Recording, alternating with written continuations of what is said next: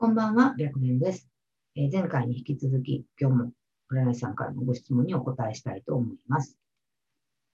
はい。では、副業で対面占い師をしています。私のところでは時間が決められているのですが、人気のある占い師さんは時間を気にせず、長々と延長料金をもらわず話しています。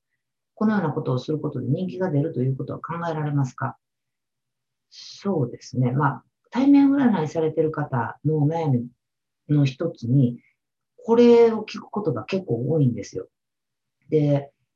うんと、まあ、どこの会社さんでもそうなんですけれども、一応時間制が多いんじゃないかなと思うんですね。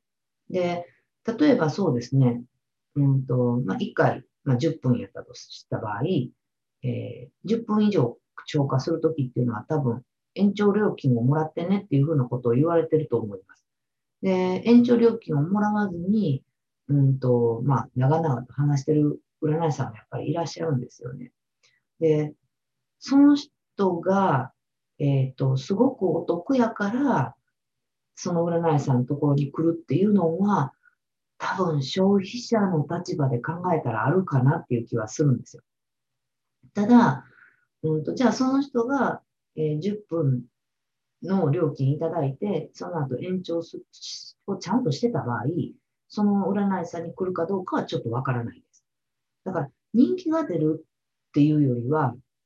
まあ、お得感があるみたいな感じかな。で、あの結構生徒さんの中でもこの問題で悩んでる人って多いんですね。で、その時はもう基本的には私はちょっと会社さんに話した方がいいんじゃないかなっていう話はしてます。あの、えっと、会社の方が決まりとしてそういうのを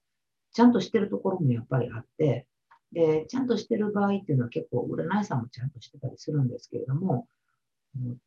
店長さんみたいな方がおられないところとかって結構自由だったりするんですよね。だから、全部が全部そうではないなとは思ってるんですけれども、やっぱりそういう話もちらほら聞くので、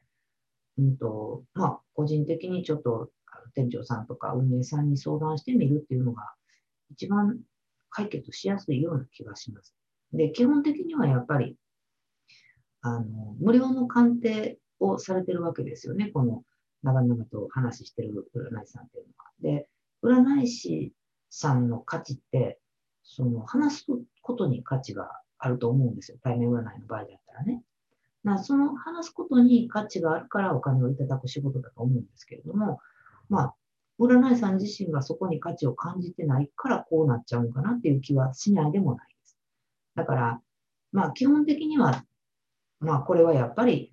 したらあかんやろうし、うんと、あなた自身がこれすることで人気が出るんやったらやろうって思わない方がいいかなっていう気がします。やっぱりきっちり自分の鑑定に対して価値を感じてもらって、で、それでお金をいただくっていうことが、まあ、占い師さんが何を販売するかって言ったらそこを販売してるのでね。なので理想は、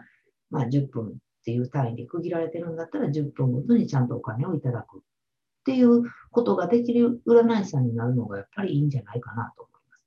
だから人気が出るっていうのはちょっと違うかもしれないですよね。だからその方が本当延長料金いただいてたら、うんと、お客さんも多分いつまでもいてると思うんですよ。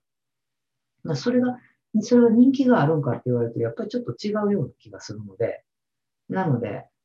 まあ人気が出るっていうこと、人気が出るっていうよりは、まあお得やなと思うから来てくれる。ほな、その占い師さんがきっちりお金取るようになったら来てくれるのかって言ったら、それをちょっとやってみないとわかんないんですけど、あの、まあもしかしたらもう10分でお客様帰っちゃう可能性も当然あるのでね。なので、あなた自身は本当、時間決められてるんやったらその時間で、で、そこから、うんと、延長する、延長延長して、でも相談したいと思ってもらえるような鑑定が提供できるようになるのが理想かなと思います。なので、まあ本当に、あの、すごく困ってるんだったら会社さんに一回相談してみるのがいいかなと思います。ということで、この占い師大学では、プロの占い師さんがちょっとでも活躍できたらいいなと思って動画を配信しています。チャンネル登録がまだの方はチャンネル登録の方をよろしくお願いします。また、わからないことがあれば、時々質問にも答えていきたいなと思っているので、LINE 公式の方からメッセージで送ってきてください。ということで、本日の動画は終了です。ありがとうございました。